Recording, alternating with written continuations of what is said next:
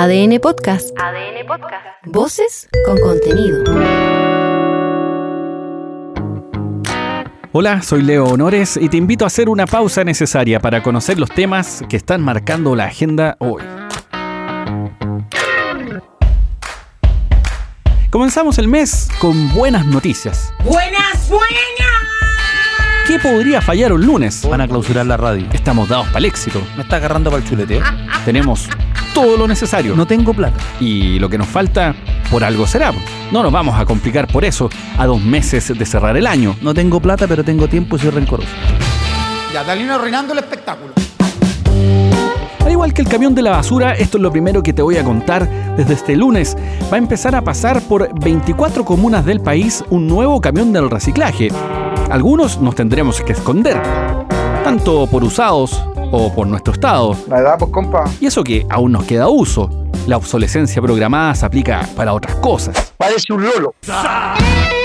La ley de responsabilidad extendida del productor obliga a los productores a hacerse cargo de los residuos que generan, ahora asumiendo el retiro a la puerta de la casa de envases y embalajes que estén hechos de cartón, como los Tetrapack, de metal, como las latas o las conservas, y también los de papel y de plástico.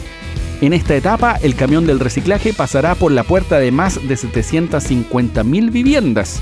Este es el gerente de Resimple, Isidro Pereda, con detalles. Se juntan en una cosa que se llama Sistema de Gestión Colectivo que organiza y financia a lo largo de todo el país servicios de reciclaje. Nosotros vamos a partir como Resimple en 35 municipios de Arica, Punta Arenas, 24 ellos con recolección desde las casas. Y por otro lado vamos a tener también una aplicación que se llama Resimple, donde la puedes bajar gratuitamente y ahí vas a saber cuándo pasa el camión por tu casa, La única obligación de los consumidores es que vamos a tener que lavar y secar lo que se recicle Andalán. Y luego dejarlo en contenedores o sacos al alcance del camión que va a pasar. Porque claro, así sucio no se puede reciclar. Un mínimo esfuerzo hay que hacer.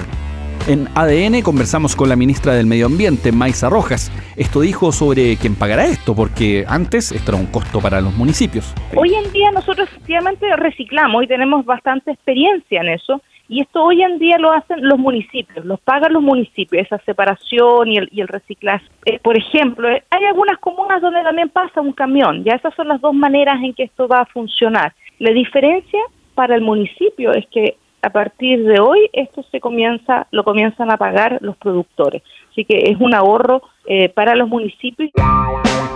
Por el otro lado, este es el alcalde de Renca, porque Renca la lleva, tú sabes, Claudio Castro. Los sistemas de gestión tienen una responsabilidad a nivel nacional, pero que en cada comuna va a ir desarrollándose de distintas maneras. En el caso de Renca, nosotros empezamos con este camión haciendo un retiro en 23.000 viviendas de nuestra comuna. Eso es la mitad, el 50% de las viviendas de Renca. El otro 25% se incorpora el mes de mayo del próximo año y en agosto del próximo año vamos a tener el sistema implementado en toda nuestra comuna.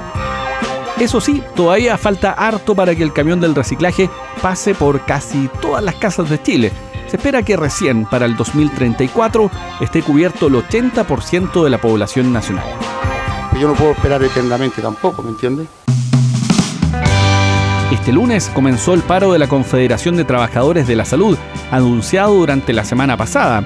Esto en protesta por las desvinculaciones de miles de funcionarios contratados en el contexto de la pandemia. Karen Palma, presidenta de la FENATS, dijo que las máximas autoridades del gobierno han brillado por su silencio, algo que profundiza la incertidumbre en el sistema público de salud. No es posible que a dos años del gobierno que comprometió mejoras en condiciones laborales para trabajadores y trabajadoras de la salud no tengamos ningún hecho concreto, basta de diálogo, hoy día necesitamos respuestas que den soluciones a los trabajadores y trabajadoras que fueron en algún minuto tratados como héroes o heroínas eh, a propósito de la pandemia y que hasta ahora han recibido el pago de Chile. La situación en la salud pública es compleja, así como también en la discusión en el Congreso. Allí se encendió la discusión por el debate de la ley de usurpaciones. La oposición acusa al gobierno de ceder ante el PC y el Frente Amplio. Acá el tema pasa por las consecuencias que podría tener la legítima defensa privilegiada, ¿te acuerdas? Sí. Desde el gobierno se considera que la posibilidad de utilizar armas podría derechamente dar paso a un fenómeno de tiros locos, mucho peor que el gatillo fácil porque en este caso involucraría a civiles. En ADN le preguntamos al presidente del Partido Comunista, Lautaro Carmona, sobre las críticas a su sector y también las consecuencias que podría tener esta norma. Creo que, alguien justifique a esta altura de la vida, cuando asistimos a una sociedad cada día más violenta, el que el privado puede eh, defender y, por consiguiente usar la fuerza para contener una pretérita eh, usurpación, es abrirle paso no, no a la ley de la selva, sino a la ley del oeste, donde el tiro fácil, el que tenga mejor capacidad de armamento, el que tenga la mejor posición, el que va a resolver una diferencia que era resolver el Estado por la vía por judicial. Como todo lunes, hay enredos, líos, complicaciones. Para no ser menos, los integrantes de la comisión experta comenzaron una semana bastante intensa en medio de las negociaciones por un eventual acuerdo. El miércoles el Consejo terminará de votar las enmiendas del anteproyecto de la Carta Fundamental, así que todo lo que ocurra desde hoy hasta ese momento será clave para el futuro del proceso. La integrante de la comisión experta, Leslie Sánchez, reconoció que el panorama se ve bastante complejo, pensando en que el texto inicial se ha visto deformado. Para nadie un secreto que la comisión experta está rodeada de altas y grandes expectativas del mundo político en torno a poder quizás volver a llegar a un consenso transversal. Pero esto no es fácil por dos razones. Primero porque se desnaturalizó el texto original. O sea, lo que nosotros le entregamos al Consejo es muy distinto a lo que nos van a entregar de vuelta. Y por lo tanto, por más habilidades jurídicas que tengamos, el informe va a ser, yo creo, bien, bien robusto. Esta semana se votan en el Pleno del Consejo Constitucional los últimos tres capítulos que van restando para más adelante hacer entrega del borrador de una nueva Carta Fundamental, un texto que pasará a la Comisión de Expertos. Allí se pueden hacer observaciones sobre algunas enmiendas o artículos. Hay que decir que las observaciones que se hagan en esta instancia pueden consistir en agregar, modificar o derechamente suprimir artículos. Esta es la consejera y presidenta de Evópoli, Gloria Hut.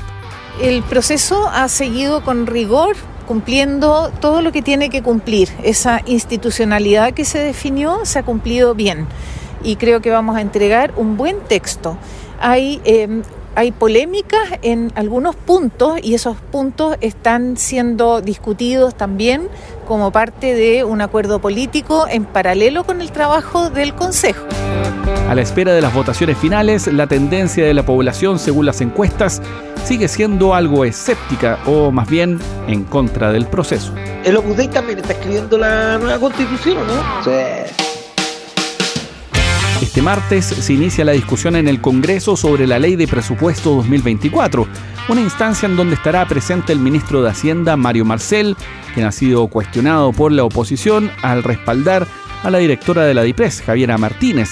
En la víspera conocimos el IMASEC, el índice mensual de actividad económica, que en agosto cayó un 0,9%, muy por debajo de las expectativas del mercado. Los sectores que subieron lo hicieron marginalmente, como la minería, con solo dos décimas. Así que el dato no es muy bueno, sino que todo lo contrario.